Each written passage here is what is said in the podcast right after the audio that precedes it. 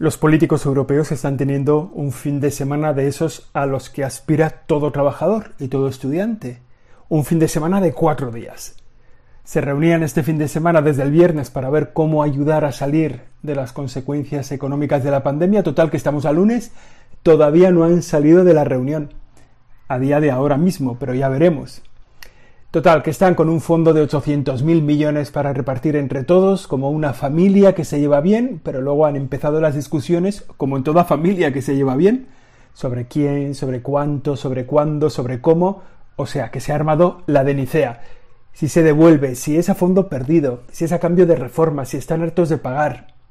Está bien que a los países europeos les pase lo que a cualquier familia con muchos hermanos. La Iglesia a estas cosas también les da una reflexión y unas vías de solución, y quizá algunos de sus principios de manejo de la cosa pública les pudieran ayudar si quisieran pedir ayuda. Esto es Siempre Aprendiendo, ya es el episodio 40 y yo sigo siendo José Chovera. Siempre aprendiendo. Siempre aprendiendo. Con José Chovera. La pandemia del COVID que estamos atravesando está dejando todo hecho unos zorros. Nosotros que lo teníamos todo más o menos controlado, que somos gente de orden, que, nos gustan las seguridades, las tranquilidades, que nos gusta mirar el horizonte despejadamente, que nos gusta contemplar el mundo a través de los pies, nos encontramos ahora con el descontrol completo. Descontrol en la pandemia, descontrol de los infectados, descontrol de la economía, descontrol del confinamiento, descontrol, descontrol, descontrol. La verdad que se está complicando todo un poco mucho. De hecho, parece que han hecho bien los que han adelantado las vacaciones a julio, porque no está claro que los que las vayan a tener en agosto las vayan a tener, o se puedan ir de vacaciones, o incluso lo que es peor, igual no pueden volver de las vacaciones. Bueno, entre las cosas que están muy descontroladas está el tema de la economía. Evidentemente, el virus no ha dañado el tejido productivo, así que se pueden retomar las actividades, pero donde el tejido productivo es industrial, se puede, pero donde la economía se apoya en los servicios, pues no se puede, no es tan fácil, porque nadie reclama esos servicios. Les pasa a los que tienen que ver con los viajes, con el turismo, con el ocio, con el entretenimiento. No está claro que se pueda salir, no es bueno alejarse mucho, es conveniente quedarse en casa. Todos estos que se dedican a estas actividades económicas pues están un poco hundidas. Así que en países como España, pues que nos dedicamos mucho a este o del sector servicios, sobre todo al turismo, la economía tiene pinta de que lo va a pasar mal. Y todo lo que depende de esa economía de servicios, que es muchísima gente que, que se queda sin trabajo, que, que se queda sin trabajar y que se queda sin ingresos. O sea que la situación está un poco, un poco complicada. Digo que para esto la Iglesia tiene alguna reflexión. Nosotros, la verdad que estamos en una situación teóricamente buena, ¿no? Porque como desde hace 20 años, por lo menos, pertenecemos a la Unión Europea, pues somos socios de una familia, de un grupo de países que han tejido una red de alianzas, de intercambios, que, tratan de sostenernos a todos cuando llegan los problemas. Y eso, y eso está bien. Pertenecer a una familia está bien cuando vienen mal dadas, lo hemos sabido muy bien con la pasada crisis económica, la que fue desde el 2008 al 2015. Nos hemos dado cuenta qué bueno es tener familia, qué bueno es tener unas relaciones gratuitas, de seguridad, de tranquilidad, de serenidad, qué bueno es gente que ayuda, qué bueno es tener familia. Tantos padres y tantos abuelos que han sostenido a sus hijos para salir adelante en medio de dificultades graves, o que han ayudado a cuidar a los hijos, o bueno, en esa crisis tan larga del, del 8, de 2008 en adelante, ¿no? Bueno, pues ahora estamos también en una situación difícil en la que nos hace falta una familia, a lo mejor una familia de países, para salir adelante de esta, de esta situación económica que se ha creado. Los países ahora, los países europeos están creando un fondo como de ayuda económica para los que para, los, para ayudar a los países que más han sufrido con el coronavirus, que todos han sufrido mucho, ¿no? Pero que a algunos las consecuencias económicas les van a resultar más duras, ¿no? Y para eso también sirve la Unión Europea. Pero ahí también vienen los problemas, ¿no? Resulta que los que, parece, dicen, ¿no? Los que saben que los que más han sufrido con el virus, pues son los países que son menos de fiar en la cuestión económica. Así que los hermanos mayores quieren como dar dinero pero al mismo tiempo quieren controlar en qué se gasta y además en buena parte darlo como un préstamo, de forma que haya que devolverlo. No es algo tan difícil de entender, porque es verdad que eso en la pequeñita escala, en la escala de una familia, pasa muy habitualmente.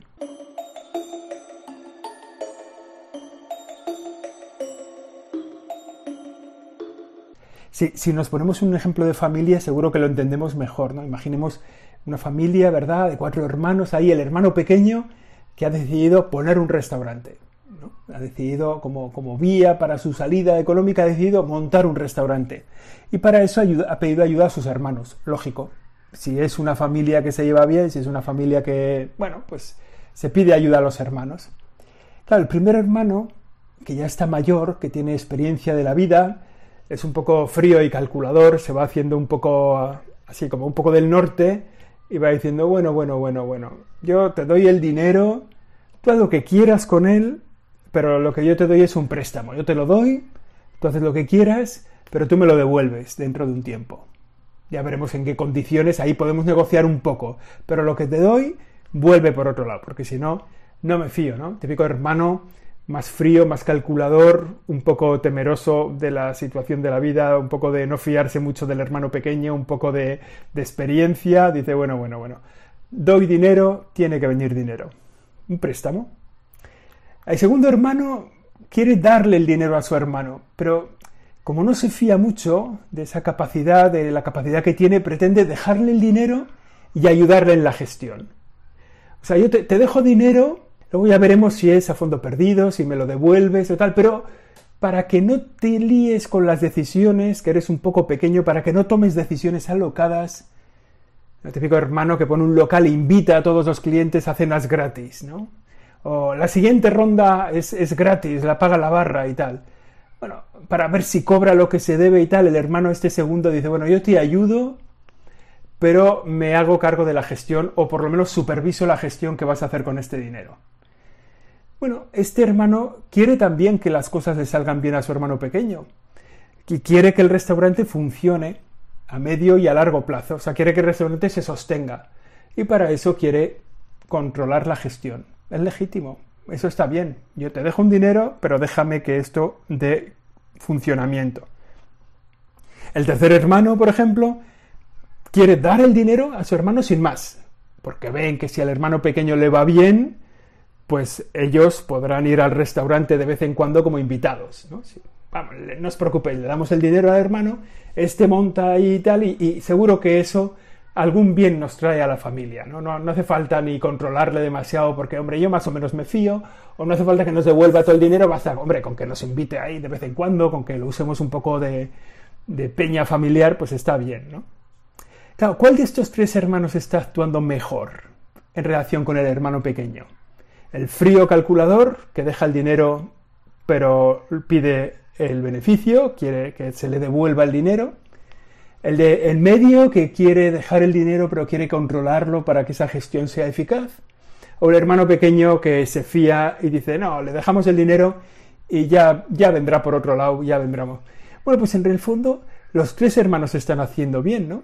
Todos lo que hacen es legítimo, es valioso, está bien, ¿no? Todos tienen sus derechos, se entiende que son una familia, que quieren ayudar al hermano, pero cada uno quiere ayudar en función de sus propias necesidades, en función de sus capacidades, en función de las capacidades que ven en el hermano pequeño, en función de su sistema de valores, de sus criterios propios. Bueno, los hermanos quieren ayudar, pero es lógico que cada uno tenga un punto de vista distinto, tenga unas condiciones distintas, tenga unas necesidades distintas también en sus familias y por tanto quieran, quieren que esa ayuda se canalice de una forma distinta. Por tanto, los tres hermanos están haciendo bien, ¿no?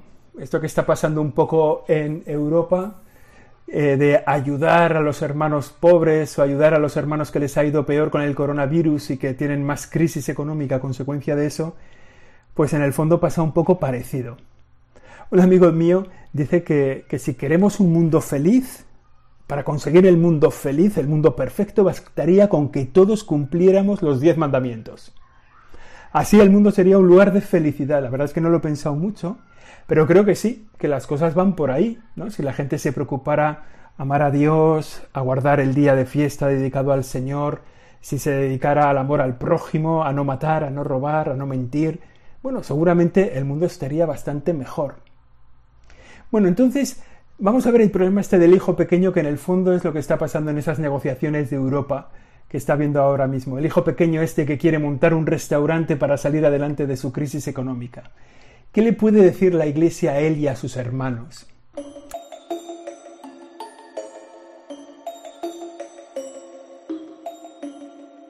Bueno, pues la Iglesia tiene como dos principios que son muy importantes y que regulan las relaciones dentro de la sociedad, entre las instituciones, entre los países, entre las familias. También.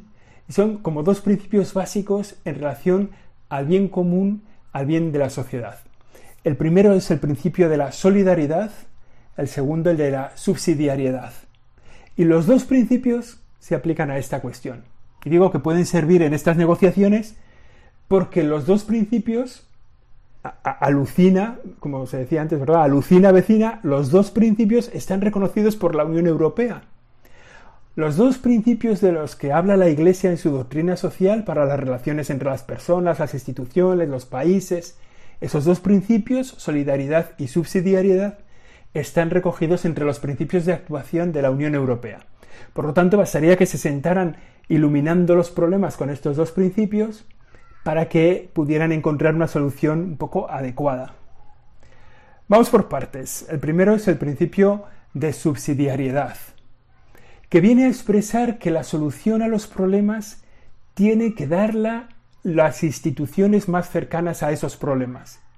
Y solo en el caso del que no alcancen o de que no sean capaces, debe ayudar una instancia superior. Es decir, la solución al problema tiene que venir del que más cerca está al problema del que más cercano tiene.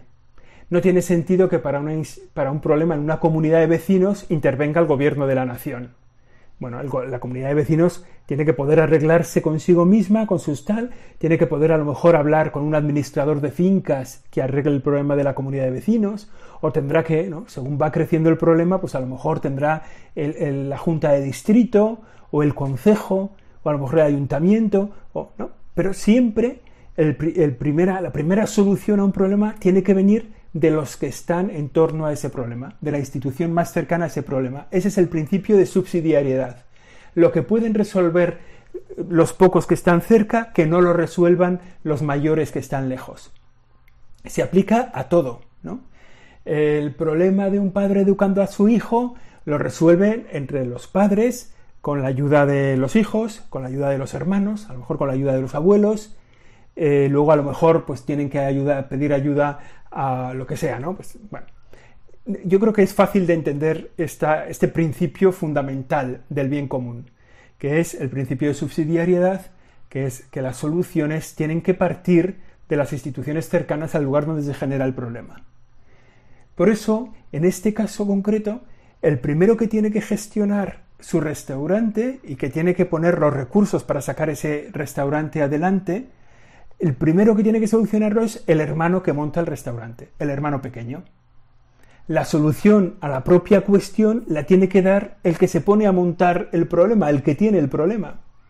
No, no puede esperar a tener un restaurante y que luego la, papeleta se la solucione sus hermanos. Bueno, la carga mayor de la solución la debe llevar el que tiene el problema.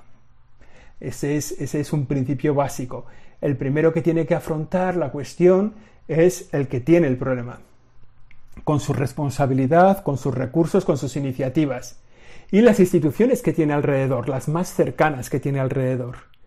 Por tanto, en esta situación, la, cuestión económica en relación a la, pandemia, los daños que ha suscitado en la economía, el problema de la pandemia. ¿Quién lo tiene que solucionar?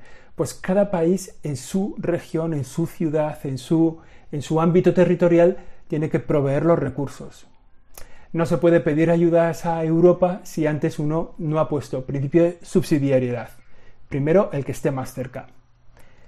En el caso de las consecuencias económicas de cada país europeo, tiene que hacer cada país tiene que hacer todo lo que esté a su alcance, sin esperar ayuda del exterior para solucionar las consecuencias, tiene que, habilitar sus propios recursos. Igual ocurre dentro de cada país cada gobierno regional, cada gobierno autonómico tendrá que hacer todo lo que esté a su alcance en el ámbito que le corresponde.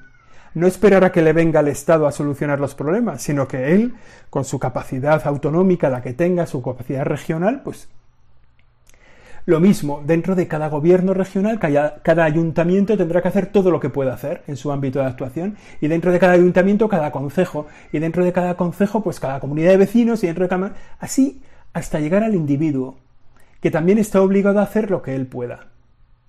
O sea, cada individuo también está obligado al bien común y entonces por el principio de subsidiariedad, la parte del problema que él puede atajar la tiene que acometer él con sus propios recursos, con su propia organización. O sea, como la situación es grave, la obligación de hacer lo posible es grave. Todos tenemos obligación de hacer lo posible por solucionar cada uno en la medida en, relación a su situación. Por eso los partidos del gobierno de cada país deben tomar las medidas oportunas. Los partidos de la oposición tendrán que ayudar en la toma de decisiones, tendrán que ser generosos. Los ciudadanos tendrán que implementar la parte de la solución que les corresponde.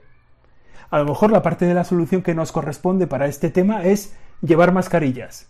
Pues para que se pare el problema, sea lo que sea, para que podamos, bueno, pues todos estamos involucrados en la resolución del problema concreto que tenemos delante. Por tanto, también nosotros, por este principio de subsidiariedad, somos parte de las soluciones y tenemos obligación de ser parte de la solución, de no agravar el problema, sino de hacerlo más pequeño. Principio de subsidiariedad, es decir, que todo el mundo haga todo lo que pueda en relación a la parte del problema que él tiene delante, que le afecta más cercanamente a uno. Como digo, ¿eh? a lo mejor nuestra parte de la solución es ponernos mascarilla para que se pare la pandemia. Pues fenomenal, pues nos ponemos mascarilla. O a lo mejor nuestra parte de la solución es no visitar a los ancianos en no sé dónde. Pues bueno, pues a lo mejor tenemos que, en cualquier caso, ser parte de la solución. Principio de subsidiariedad a todos nos afecta. Este principio de subsidiariedad que propone la Iglesia es que todos debemos hacer la parte que está a nuestro alcance para la solución de los problemas que son más cercanos a nosotros. Somos responsables de las soluciones. El segundo principio es la solidaridad, que expresa cómo todos somos responsables del bienestar de nuestros vecinos, de las personas que dependen de nosotros, de las personas con las que mantenemos vínculos de unión familiares, de uniones familiares o sociales o institucionales, lo que sea, ¿no? Todos somos responsables unos de otros. Hay una frase de la Sagrada Escritura del Nuevo Testamento que dice, somos todos miembros unos de otros. La idea esa de que todos formamos un solo cuerpo y que por tanto todos somos responsables unos de otros, ¿no? el sistema respiratorio es responsable de los pies en un organismo humano. El sistema, el corazón es responsable de la salud de los riñones. Bueno, todos somos miembros unos de otros. Es el principio de solidaridad. Es decir, todos los hermanos tienen que ayudar al bien del hermano pequeño, porque están vinculados a él por un vínculo de hermandad. En el caso del restaurante, la ayuda puede ser de muchos modos, ¿eh? como hemos dicho antes, se puede ayudar con dinero, ayudar con la gestión, se puede dar préstamos cómodos, se puede dar dinero a fondo perdido, como se hace en cualquier familia. O no nos han dado los padres dinero para las bodas de los hijos, o para la entrada del piso, o para pagar el coche, o no nos han dado la paga por no hacer nada, ¿no? como asignación semanal. Basta cuando llega el domingo, toma la paga. O por cortar el césped del jardín, o por ayudar a poner la mesa, o por sacar buenas notas. En Europa pasa como cualquier familia. A veces te dejan dinero para algo que tienes que pagar por nada. Te dejan dinero porque quieren que te vaya bien. A veces te lo dan por hacer algo, o a veces para que hagas algo, o a veces te lo dan en pago de algo, y todo eso es legítimo, todo eso pasa en una familia también. En el fondo te lo dan porque eres un alguien de los nuestros, porque eres, perteneces a ese grupo, ¿no? Porque eres de esa familia, por eso te lo dan, con distintas condiciones, ¿no? Ahora bien, ¿qué está en la raíz de los dos principios, en la raíz del principio de solidaridad y del principio de subsidiariedad? ¿Por qué rigen estos dos principios? ¿Cuándo rigen estos dos principios? Pues en el fondo, detrás de estos dos principios es necesario que exista una altura moral, una gran altura moral. La altura moral de pensar que los demás son hermanos que merecen tu ayuda. La altura moral de que tú no puedes vivir de tus hermanos, sino de ti mismo. Si esa altura moral no existe, pues el que presta querrá beneficiarse del que recibe. Se convertirá en usura. Y el que recibe procurará no devolver al que presta y se convertirá en cara dura.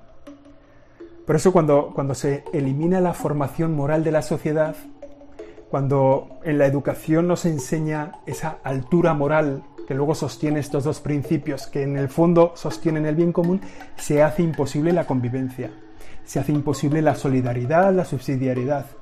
Me parece que en el fondo de estos cuatro días de fin de semana que llevan los políticos reunidos en Bruselas, creo, está el problema, en el fondo de estos cuatro días está el problema de una escasez de altura moral. O sea, hay que tener mucha altura moral para poder prestar a los que más necesitan y para que los que más necesitan se comprometan con el bien de todos. Esto ha sido Siempre Aprendiendo, el episodio número 40. Yo soy José Chovera. Aquí terminamos hoy. Nos escuchamos la semana que viene, solo si Dios quiere. Siempre aprendiendo. Siempre aprendiendo. Con José Chovera.